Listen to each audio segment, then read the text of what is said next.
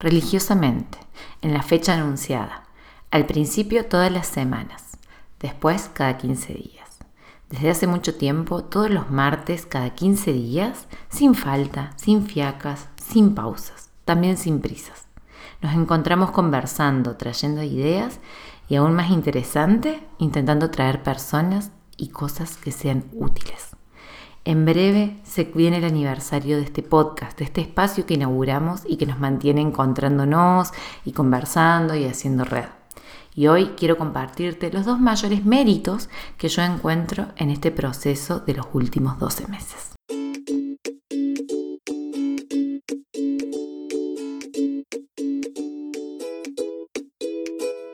Bienvenida a Las Personas al Centro, un podcast para compartir las mejores y peores experiencias profesionales en el trabajo con personas.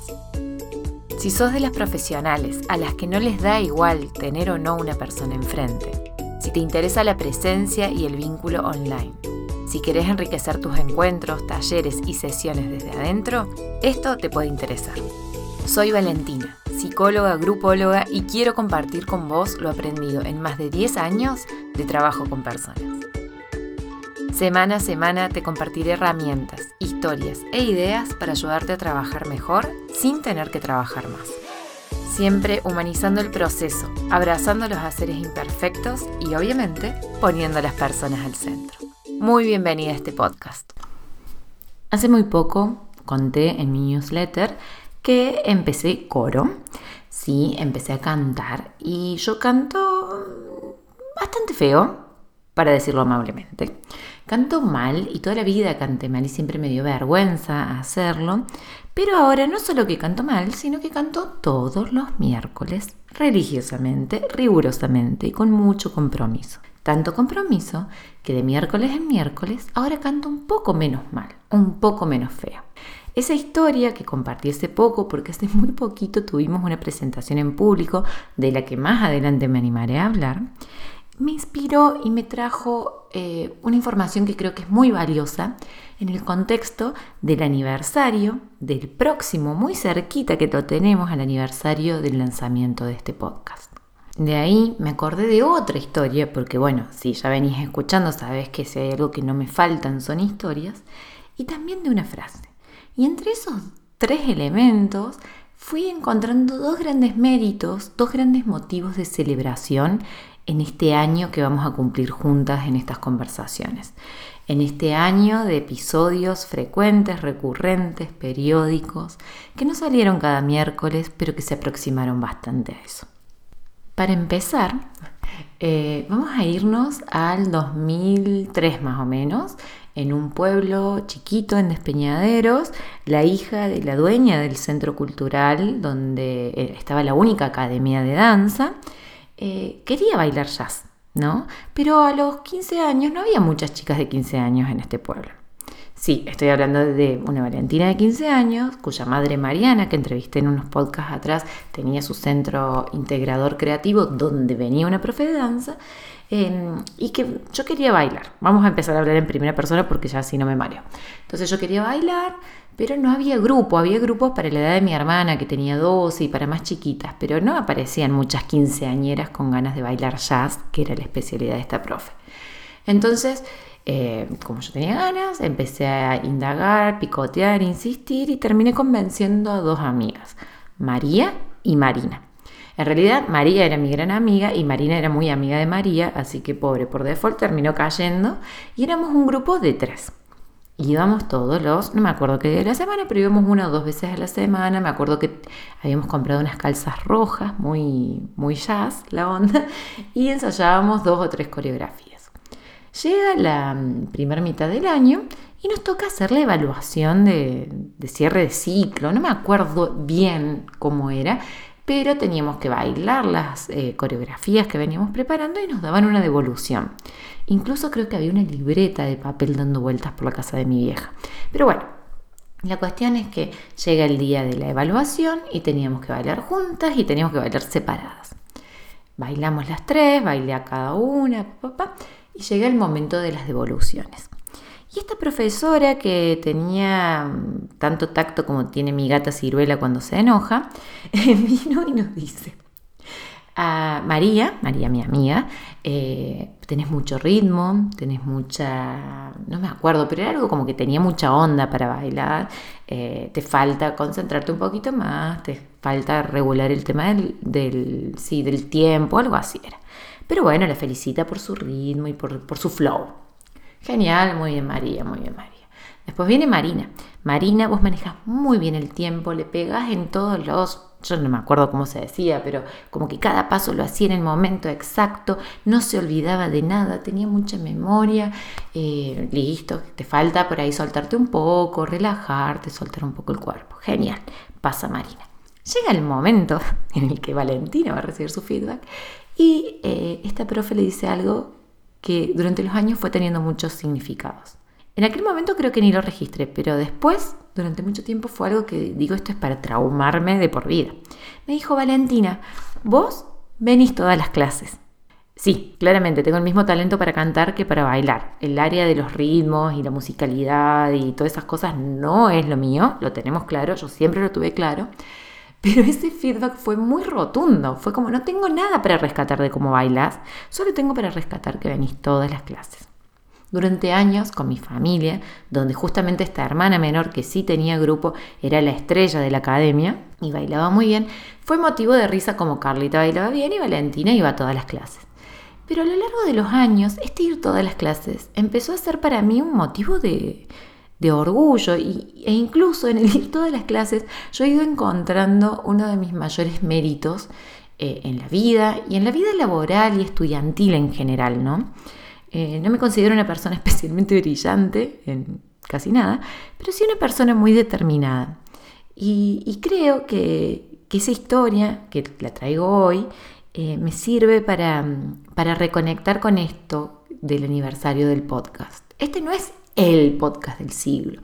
No se hizo viral, no hay millones de personas escuchándolo, no es que eh, está milimétricamente hecho, no, es que en cada episodio vas a encontrar ideas geniales, originales, únicas. Es un podcast sencillo, pero que sale todas las semanas. Y que saliendo todas las todas las, cada 15 días, sale cada vez que tiene que salir. Pero saliendo cada vez que tiene que salir genera conversaciones y nos encuentra, y nos encuentra con otras personas, y nos permite conversar, y nos permite eh, crear sentidos en común, y nos permite eh, ampliar universos. Y eso, aunque es chiquito, es un montón. Y mientras pensaba que parte de esta historia quería contar, además de que capaz te podés haber reído un poco de que todo lo que tenían para decirme era que había ido todas las clases, me di cuenta que esto resuena mucho con muchas de las cosas que me importan en la vida y con una de las cosas en particular que me importa en este mundo que compartimos, que es el mundo del desarrollo de profesiones en las que trabajamos con personas y que es el mundo también para muchas de nosotras de los negocios digitales. Y acá entramos, nos vamos metiendo un poquito en la frase que encontré. ¿Te acordás que te dije que había unas historias y una frase? Bueno, ahora se empiezan a juntar. Esta frase es una frase que llegó a mí en el contexto de, em, del diplomado de terapias narrativas que hice, en un texto que se estaba traduciendo de Vicky Reynolds, y ella cita a una persona que es Peltier, dice acá, no sabría decir si se pronuncia así, pero bueno, esta persona, que creo que era un cura, eh, compartió una frase que ella trae a colación y que habla de este no ser extraordinarios ni ser súper especiales, sino de otra cosa. Y te leo la frase. La frase dice, debes entender que soy ordinario, dolorosamente ordinario. Esto no es modestia, esto es un hecho. Tal vez tú también seas ordinario. Si es así, honro tu ordinariez, tu humanidad, tu espiritualidad. Espero que honres la mía. Esa ordinariez es nuestro vínculo, tú y yo. Somos ordinarios, somos humanos. El Creador nos hizo así. Ahí es donde les digo que capaz que era un cura. Imperfectos, inadecuados, ordinarios. Y acá está esto que por lo que me acuerdo que estaba esta frase, que es, no se supone que seamos perfectos, se supone que seamos útiles. Esto, que tiene poco brillo y poco glamour, para mí es tan amoroso, tan poderoso, tan rico y en realidad nos ayuda un montón a sacar los brillos, los colores, el glamour, el no glamour, lo que querramos, siempre y cuando lo hagamos para ser útiles. Y yo creo que esta idea de las personas al centro tiene mucho de esta idea de utilidad. Acá no se trata de ser extraordinarias, ni súper especiales, ni tener todo el ritmo, ni tener ser las mejores bailarinas. Se trata de cada día, de cada momento, de en cada clase, de en cada encuentro, en cada taller, en cada sesión, eh, aparecer, estar. En inglés diríamos show up, ¿sí? Que creo no, no sé si hay una traducción exacta, por eso le traigo en inglés, que me gusta mucho. Lo importante es tener claro qué queremos e ir todos los miércoles o el día que corresponda. Este es un podcast, como verás, un poco de storytelling, un poquito de reflexión, pero que si lo miramos bien trae los dos grandes méritos eh, de este podcast, de estos 12 meses, de, de estos casi 30 episodios. Sí, casi 30 episodios. Y esos méritos son, por un lado, aparecer, estar, sostener, venir a conversar cada semana. Si ustedes ven los distintos episodios van a ver que algunos están hechos con mucha inspiración, con mucho amor, incluso algunos con invitadas y con conversaciones sumamente coloridas y, llenas de matices y ideas interesantes. Y va a haber otros que quizás son más simples, más aburridones, más cortos, más largos, más contundentes, menos contundentes pero son y están. Y en ese uno tras otro, tras otro, tras otro, fuimos desarrollando esta voz específica, especial, que es la de este podcast, que es las personas al centro.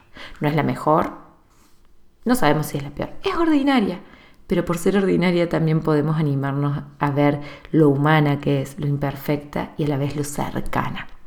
Y ahí es donde para mí está la magia. Y el segundo mérito, el primer mérito es haber aparecido y crear todo esto. Y en toda esta creación empieza a aparecer el segundo mérito que es el que a mí más me vuela la peluca, que es el de ser útiles.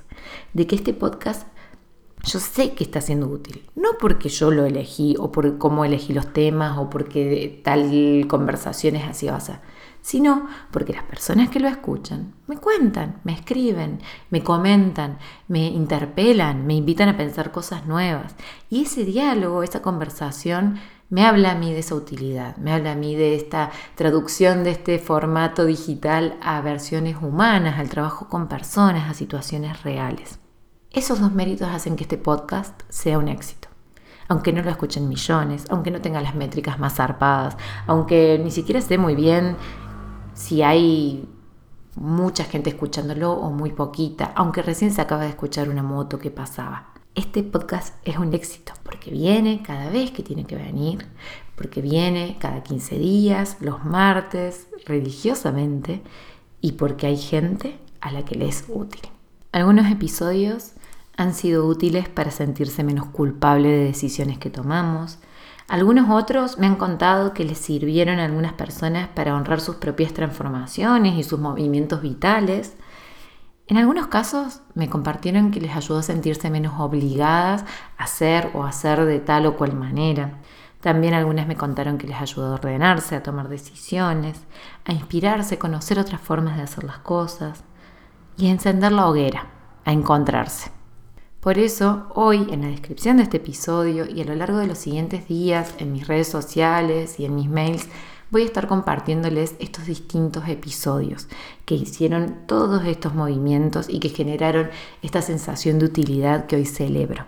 Vamos a empezar por el primer episodio, que claramente fue el más escuchado y que a su vez fue uno de los que más me comentaron.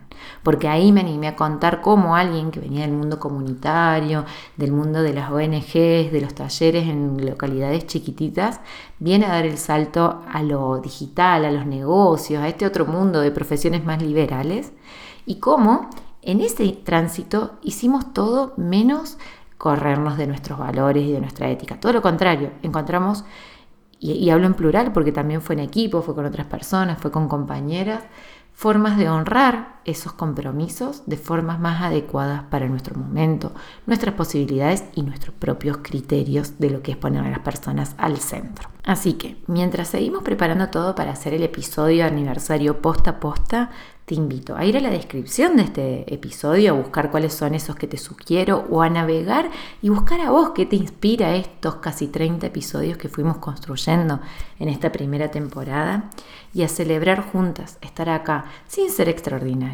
sino siendo simplemente ordinarias y justamente por eso humanas, imperfectas y cercanas. Gracias por escuchar, gracias por ser parte de estos 12 meses de aprendizaje, constancia, ordinariez y con suerte utilidad.